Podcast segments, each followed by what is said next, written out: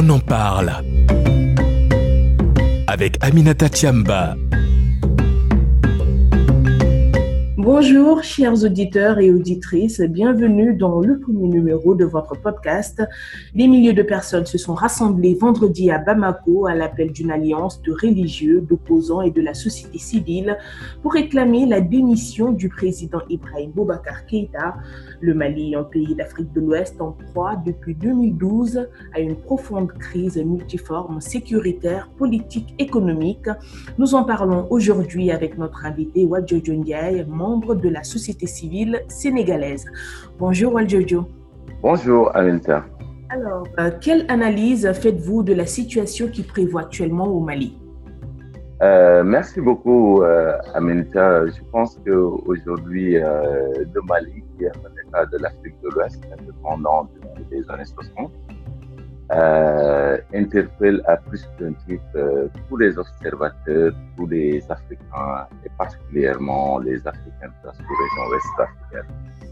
Euh, parce que en fait, euh, ce que nous constatons aujourd'hui euh, sur le Mali découle en fait d'un process, d'un process qui depuis le coup qu'il y a eu contre le président Amadou Toumani Touré a fini euh, de convaincre tout le monde de l'état de déliquescence. Euh, c'est un pays fracturé, un État quasi absent, divisé en deux.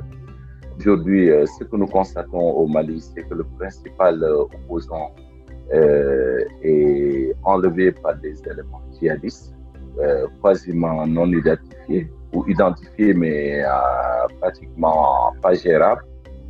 Euh, au plan économique et social également, euh, c'est un pays euh, qui fait face à la crise qui frappe quasiment tous les États africains. c'est un pays sous-développé. Et également, le, le, le, le, grand problème qui, qui, nous interpelle par rapport au Mali, c'est la posture et l'attitude des, de l'élite, de l'élite malienne. L'élite malienne, c'est-à-dire euh, quasi-absence euh, d'une, d'une, d'un élan fédérateur au niveau national. Une attitude, euh, je ne te coupe pas, qui reste à désirer selon les nombreux manifestants. Déjà sept ans de pouvoir, ça suffit. On scandait les manifestants qui dénoncent d'ailleurs une gouvernance chaotique, vous l'avez dit, vous l'avez dit tout à l'heure, prédatrice, qui fait sombrer le pays. En direz-vous de même concernant la gestion du pays de l'actuel président malien? Euh, moi, je, je, je, crois que, par exemple, si on constate hein, la trajectoire euh, de, président Keïta, on, se, on est en proie de se poser réellement des questions.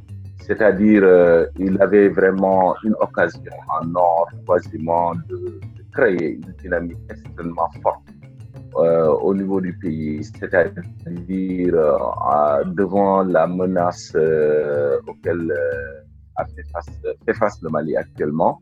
Et de par le passé, il avait cette possibilité-là. Euh, à, la, place de ceci, mais pratiquement comme à, à l'image de pas mal de présidents africains, il a préconisé une orientation euh, tendancieuse, euh, c'est-à-dire euh, la politique politicienne, et avec une priorité absolue, c'est maintenir beaucoup de pouvoir. Alors que la situation politique, le contexte sécuritaire qui traverse le pays,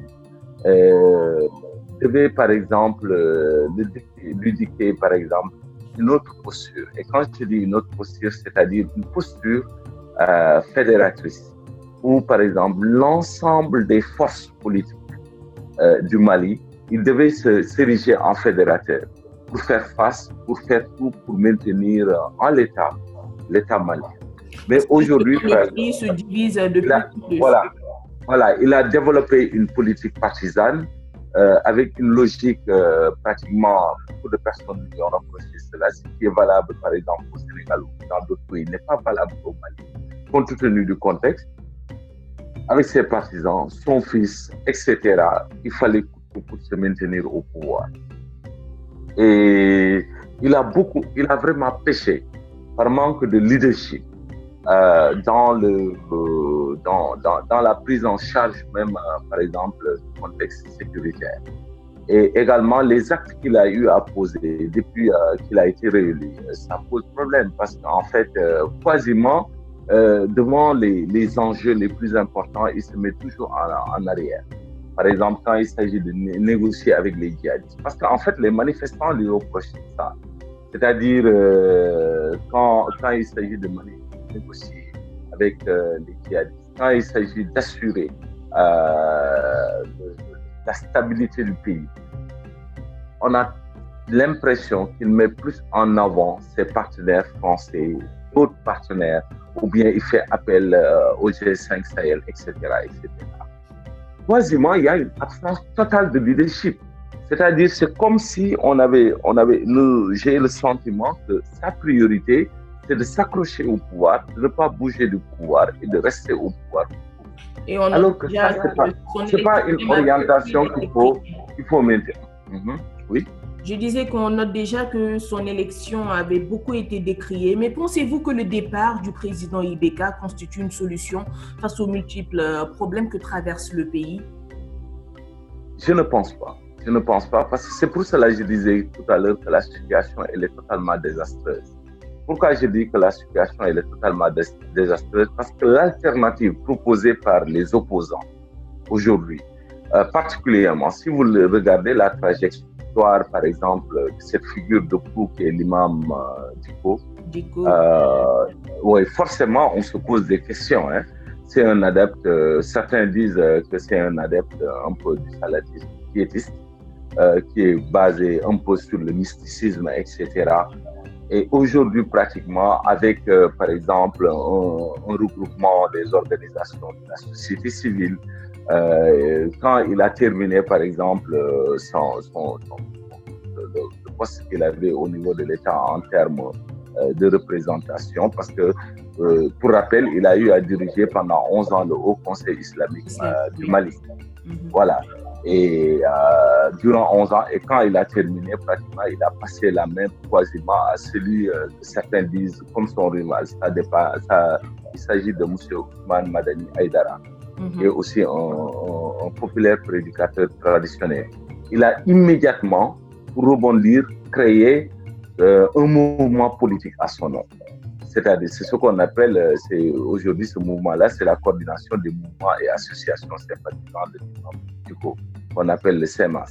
Donc, il est devenu quasiment le parrain je pense que avec euh, la, posture ça, qui a été quasiment pratiquement rejetée par Conseil, euh, la Cour constitutionnelle malienne. Mais il faut reconnaître qu'il a fédéré autour de lui, par exemple, des forces extrêmement incisives.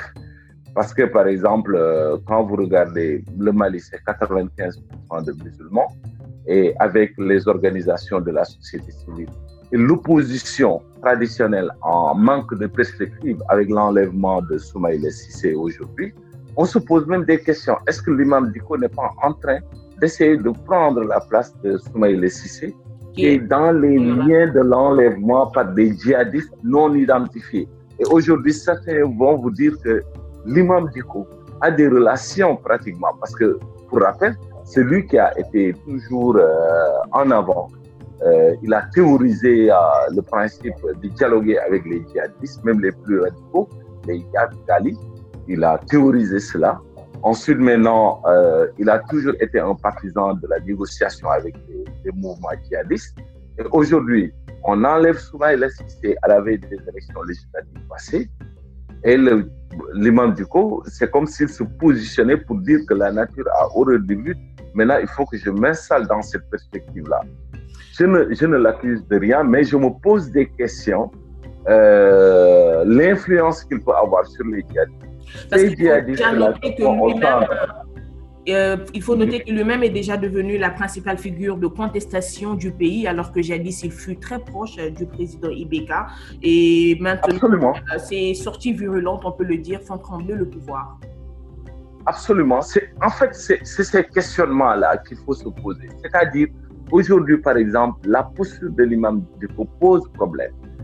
Partisan de, euh, de Ibeka, Ensuite, maintenant, il termine son mandat au Conseil euh, religieux. Il crée un mouvement, il fédère les forces de politique de gauche, euh, excusez-moi, les forces des forces politiques et des organisations de la société civile, quasiment que je peux dire, ces organisations de la société civile et ces partis politiques sont en manque de perspective et n'ont pas cette capacité euh, de mobiliser les populations. Maintenant, on enlève euh, le principal, euh, la figure de proue de l'opposition malienne, institutionnellement reconnue, Soumaïla Sissé, mais pratiquement c'est un désert en face de IBK. Et lui, il, comme la nature a horreur du but, il s'installe et ses connexions quasiment avec les djihadistes pousse, doit pousser les personnes, les, les, les, les, observateurs à se poser des questions. Mais qu'est-ce qui, qu'est-ce qui est en train de se passer au Mali Et ben, euh, Ibeka qui vient d'être qui, qui, a été élu, je pense, il y a une année là, avec, euh, il gagne les élections législatives dans des conditions pratiquement de Covid-19. Et par rapport à toutes ces perspectives-là, il devait être euh, il devait commencer une autre gouvernance pour le pays. Et aujourd'hui, l'imam Diko fédère ces forces-là. On lui, on lui connaît par exemple une certaine popularité, il faut le reconnaître. Et maintenant, paf, euh, il mobilise tout le monde et exige immédiatement la démission de IDK. C'est-à-dire, ça va ajouter encore euh, du grain à moudre à l'instabilité de, de, ce pays-là. C'est comme si euh, déliquescence du Mali a atteint actuellement euh, le summum. Parce qu'en fait, aujourd'hui, on ne comprend pas, quand vous observez la complexité de ce pays, il y a quasiment une absence euh, d'État. Ça, ça, ça c'est vrai, euh, car le, vous l'avez dit, hein, le problème du Mali, on peut le dire, est assez complexe. Le vaste pont du territoire déjà échappe à l'autorité de l'État, affaibli par les nombreuses insurrections indépendantistes, euh, le terrorisme également, ainsi que les violences intercommunautaires qui ont fait des milliers de morts et des centaines de milliers de déplacés. Ça, il est important aussi de le rappeler. Mhm, mhm. Et, et, et, je, vais vous, je vais vous dire une chose. Hein. Je pense que, par exemple, euh, comme il a, je reviens à l'imam Diko hein, aujourd'hui parce que c'est lui l'équation. Mm. Euh, quasiment, il fédère euh, tous les partis politiques euh, de l'opposition. Également, il a une bonne capacité de mobilisation. Et moi, ça me pousse à me poser la question sur ce qui se passe au Mali. C'est-à-dire, est-ce que des fois l'élite malienne a conscience de l'ordre de des priorités? Et je suis désolé de le poser comme ça quand je dis de l'ordre des priorités, parce qu'en fait, pour moi, l'enjeu aujourd'hui au Mali, c'était la stabilité du pays, essayer de réunir le pays, de, de, de, stabiliser euh, les questions sécuritaires, de, rendre le pays plus sûr. C'est ça l'enjeu. Ce n'est pas aujourd'hui, par exemple, de liquider, par exemple, la tête de l'État. C'est pas, pas ça l'enjeu. Et donc, on peut dire en résumé que le président euh, IBK a failli dans sa gouvernance par absence de leadership, par absence d'une bonne gouvernance, par absence euh, d'une bonne poigne et de, de, de, de, la hiérarchisation de ses ordres de priorité. Ça, c'est un. Deuxièmement, je me pose la question sur l'opposition malienne également, sur l'ordre des priorités. par exemple, si aujourd'hui... Et surtout par rapport à la prise en compte euh, des intérêts des populations. Absolument. Et dans tout ça, par exemple, aujourd'hui, si, si euh, ils parviennent, par exemple, à obtenir des parts de IBK de manière euh, non constitutionnelle, il faudrait certainement mettre en place un comité de transition, comme on a l'habitude de le dire. Ça, c'est une hypothèse. Hein? Mettre en place un comité de transition, planifier des élections qui vont venir, Ensuite, maintenant, et dans ce contexte-là, est-ce que ça règle le problème sécuritaire? Je ne le pense pas. Est-ce que ça règle le problème économique? Ça ne le pense pas. À cela s'ajoute le problème euh, sanitaire. Je ne le pense pas. Donc, le, problème va rester entier. Allô? Allez-y, poursuivez, poursuivez. Non, je dis le problème va rester entier parce que les fondamentaux même de ces questions euh, sécuritaires, par exemple, le, la quasi, euh, le problème au nord du Mali, ça c'est un problème sérieux. La présence des forces étrangères qui, à la limite, portent sur leur dos, par exemple, euh, la force Barkhane, G5 Sahel, etc., les, militaires tchadiens, c'est eux qui portent sur le dos euh, l'aménagement. Quasiment, c'est eux qui, tant bien que mal, euh, essaient d'assurer euh, un peu la, la, survivance d'un semblant d'État au Mali. Maintenant, euh, vous ajoutez à cela, par exemple, vous regardez, observez ce qui se passe aujourd'hui, la crise sécuritaire au centre du Mali, avec euh, les, les Koufa, les Amadou Koufa et autres, qui avaient des connexions de par le passé, nous savons tous, hein, avec les Yad Gali, etc. Mais aujourd'hui, on se pose des problèmes.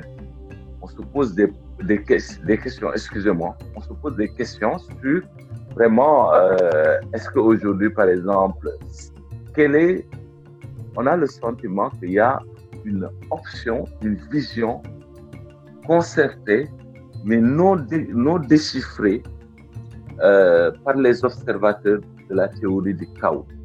C'est comme si on cherchait, c'est comme si on cherchait à liquider définitivement l'État malien. Déjà, la... le constat qui est fait, c'est qu'actuellement, euh, des manifestations et des rassemblements, euh, c'est pas ce dont le pays a besoin actuellement. Et même euh, l'un des manifestants euh, l'a décrié. Il a même dit on n'a pas d'eau, d'électricité, les jeunes sont au chômage, la corruption a atteint mmh. un degré énorme, les hôpitaux sont fermés, mmh. l'éducation est bafouée. Bon, ils décrivent euh, un bilan catastrophique et à cela s'ajoute cette récente attaque dans le centre du pays. Vous en parlez tout à l'heure où 29 civils ont été tués. Mmh. Tout ça, ça montre à quel point la situation dans le pays est chaotique. Absolument. Et, le constat, c'est qu'on a, on constate très clairement que, par exemple, aujourd'hui, par exemple, l'État malien n'a aucune prise sur le pays. Et maintenant, s'il commence à perdre ce qui se passe, par exemple, euh, dans la capitale, ça va être la catastrophe. Ça veut dire que nous allons tout droit vers l'inexistence d'un non-État et, l'inexistence d'un État, excusez-moi. Parce qu'aujourd'hui, par exemple, quand vous, observez objectivement les choses euh, en filigrane, c'est-à-dire IBK est là et très clairement, il a, il, est, il, a, il, a, il a une incompétence notoire pour gérer la crise de son pays. Des crises, comme je l'ai dit tout à l'heure, je veux dire pratiquement tous les problèmes au Mali, sécuritaire, foncier, la gestion des ressources publiques, donc attrait à la gouvernance. Pratiquement, c'est comme s'il s'était replié à Bamako et gérait euh, un petit espace avec ses partisans. Mais l'État malien n'a pas de prise sur l'ensemble, l'intégralité du pays. Il a laissé le pays sa, son administration, sa gestion, pratiquement à, à, pratiquement à des forces étrangères, aux djihadistes, etc., etc. Et maintenant, si on le remet en question même, sa prise dans le pays au niveau de Bamako, la situation va devenir plus catastrophique. Et ça va finir par asseoir l'inexistence d'un État. Aujourd'hui, je pense que, par exemple, en termes, si nous devons réfléchir, il faudrait réfléchir en termes de perspective je pense que euh, c'est pas trop de le dire. Il y a une exigence. Si on avait, c'est une hypothèse également, parce que c'est un problème en Afrique, si on avait cette capacité d'avoir une organisation régionale comme l'Union africaine forte, si on avait cette capacité d'avoir une organisation sous-régionale comme la CDAO il y a une nécessité d'avoir une jonction de toutes les forces africaines pour accompagner le Mali et l'aider à la limite de mettre sous tutelle de manière transitoire. Parce que moi, je pense que ce qui est catastrophique dans ce pays-là, c'est qu'on a le sentiment que toute la classe politique, toutes les, la, les organisations de la société civile, c'est comme s'ils n'avaient pas de vision pour la stabilité de leur pays. et que les véritables forces qui se battent pour le pays, les forces de gauche, etc., pratiquement n'ont aucune prise dans le, sur le pays réel. C'est-à-dire donc, euh, c'est quasiment des, des groupuscules, euh, des gens qui se battent pour des positionnements euh, qui ont réellement une prise dans ce pays-là. Et maintenant, c'est comme si euh, on assistait à une partition du pays, un dépeçage du pays comme euh, à l'époque de, de, comme on le disait, quand, quand l'Europe était en train de dépecer l'Afrique. Jojo, on, assez souvent, on le dit assez souvent, l'Afrique, le problème de l'Afrique, c'est principalement la faiblesse de ses institutions. Et si on prend le cas malien, en général, on le dit, seuls les Africains peuvent régler le cas des pays africains. Et là, 2012-2020, cela fait maintenant huit ans quand même que la situation perdure au Mali, ce qui certainement explique la réaction des populations vendredi dernier qui ont exprimé leur envie de changement. Mais également, l'autre constat qui est fait pour le Mali, c'est un pays où il y a une forte présence de, corps étrangers, notamment pour euh, la je mets ça entre guillemets, sa stabilité, notamment la force Barkhane. Et il y a même les Russes qui s'intéressent au cas du pays pour y apporter de la stabilité. Mais au-delà de tout cela, vu les institutions africaines que vous avez citées, entre autres, la, la question qui se pose, c'est de savoir pourquoi jusqu'ici, vu les nombreuses démarches qui ont été entamées, le pays peine toujours à retrouver sa stabilité.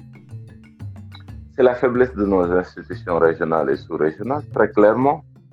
Très clairement, c'est-à-dire euh, nos institutions régionales et sous-régionales, l'Union africaine et la CDAO, euh, bon, même si des fois la CDAO fait de bonnes choses, hein, il faut le reconnaître comment ils ont géré la situation en Gambie et dans d'autres pays.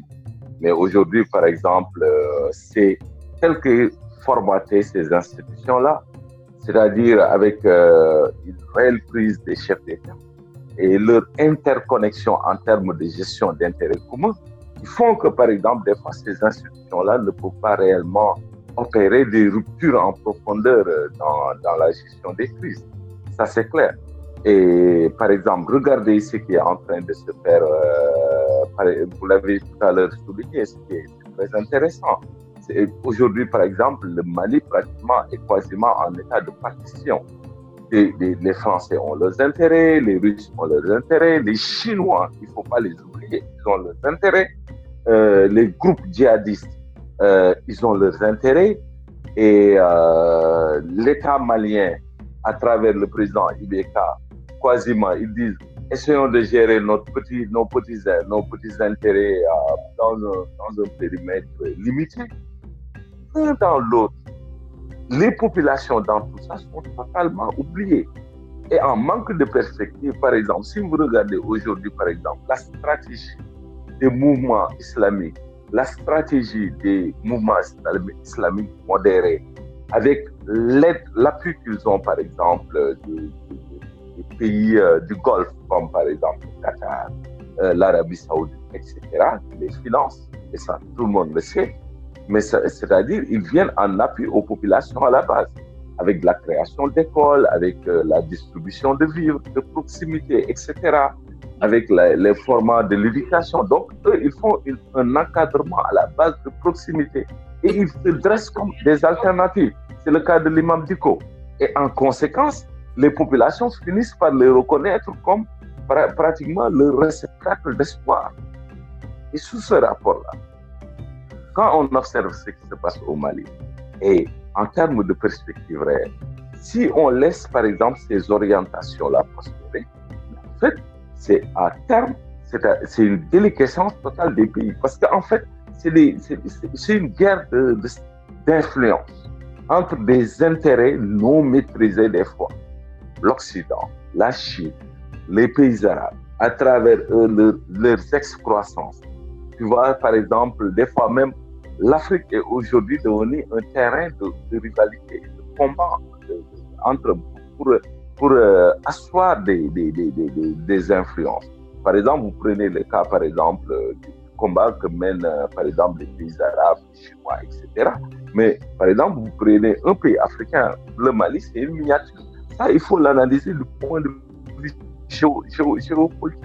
À, à côté de cela, nous avons une absence de réactivité totale de nos organisations de l'Union africaine qui, en fait, a un problème structurel. Le problème de l'Union africaine, c'est un problème structurel parce que quasiment même pour son fonctionnement, plus de la moitié de son budget émane pratiquement de ce euh, qui, doit être censé, par exemple, euh, plus ou moins gérer. Parce que, par exemple, euh, les États, les, organisations régionales, je veux dire l'Union européenne, etc., et autres, non que des Mais Waljojo, on le dit, hein, qui vous finance, vous dicte ces lois. C'est ce que je suis en train d'essayer de vous démontrer en vous disant qu'aujourd'hui, par exemple, je veux aller vers cette perspective assez intéressante qui a été développée par le président Kagame à, son temps, qui avait demandé, à, par exemple, pratiquement une fonction au niveau de chaque pays africain. Mais même pour matérialiser ça, même pour lâcher une partie de notre souveraineté, mais les gars se battent. On a l'impression que des fois, par exemple, euh, nos chefs d'État, c'est pas même une impression, c'est une réalité, n'ont pas cette vision des États-Unis d'Afrique. Parce que justement, ils sont plus à l'écoute des intérêts de leur connexion avec les pays européens, les pays américains, etc., l'Amérique euh, et les Chinois, que l'intérêt de l'Afrique. Et l'Afrique, tant que nous n'allons pas en termes d'orientation stratégique vers les États-Unis d'Afrique, nous n'irons pas loin. C'est absolument clair et précis. Aujourd'hui, l'Europe, l'Amérique, les États-Unis, la Chine, eux tous, ils savent que l'avenir du monde, c'est l'Afrique. Mais nous, Africains, ils vont, tout faire, ils vont tout faire pour que l'avenir du monde ne soit pas l'Afrique, que l'Afrique soit juste un vaste marché de consommation et que notre sous-sol nos perspectives d'avenir soient dictées et réorientées au niveau de la Chine, au niveau de l'Europe, au niveau des États-Unis. C'est ça les questions de fond que les Africains doivent comprendre.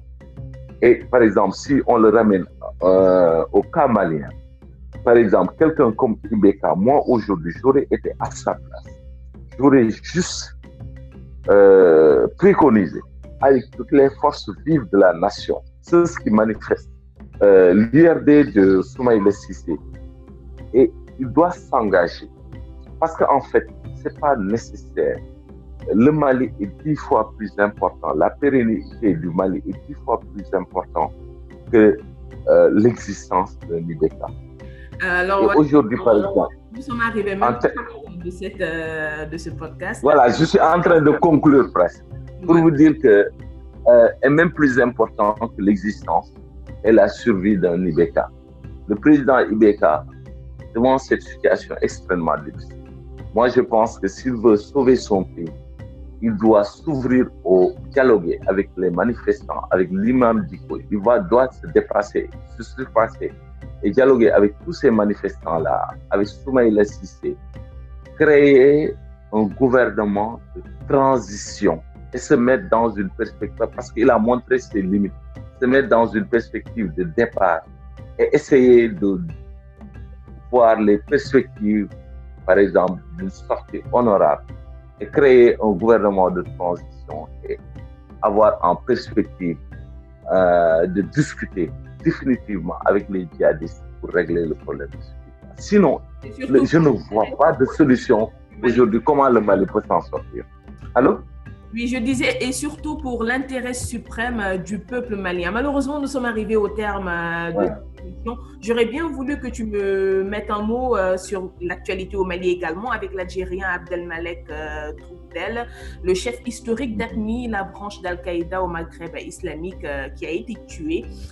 C'était juste pour savoir quel sera l'impact de sa mort, selon vous, sur la lutte, dans la lutte plutôt contre le terrorisme au Sahel. Juste en quelques mots, juste pour dire 10 secondes.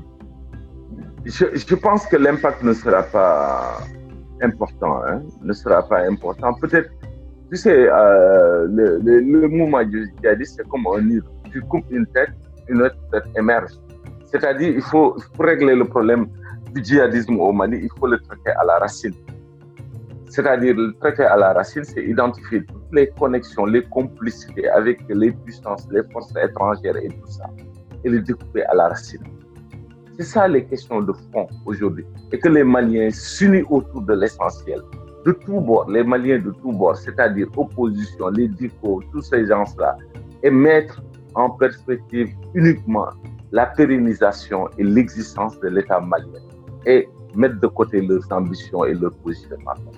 C'est la seule voie de sortie pour ce pays. Voilà, l'intérêt du peuple devrait toujours primer sur les intérêts crypto-personnels. Absolument. En tout cas, merci Jojo, ce fut un plaisir. Merci.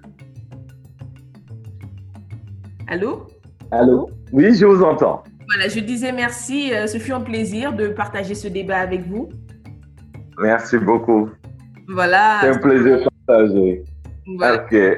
Merci, Jojo. Je rappelle que vous êtes membre euh, de la société civile sénégalaise et aujourd'hui, on parlait des manifestations qui ont eu lieu au Mali pour le mhm. départ du président Ibeka à la demande des manifestants.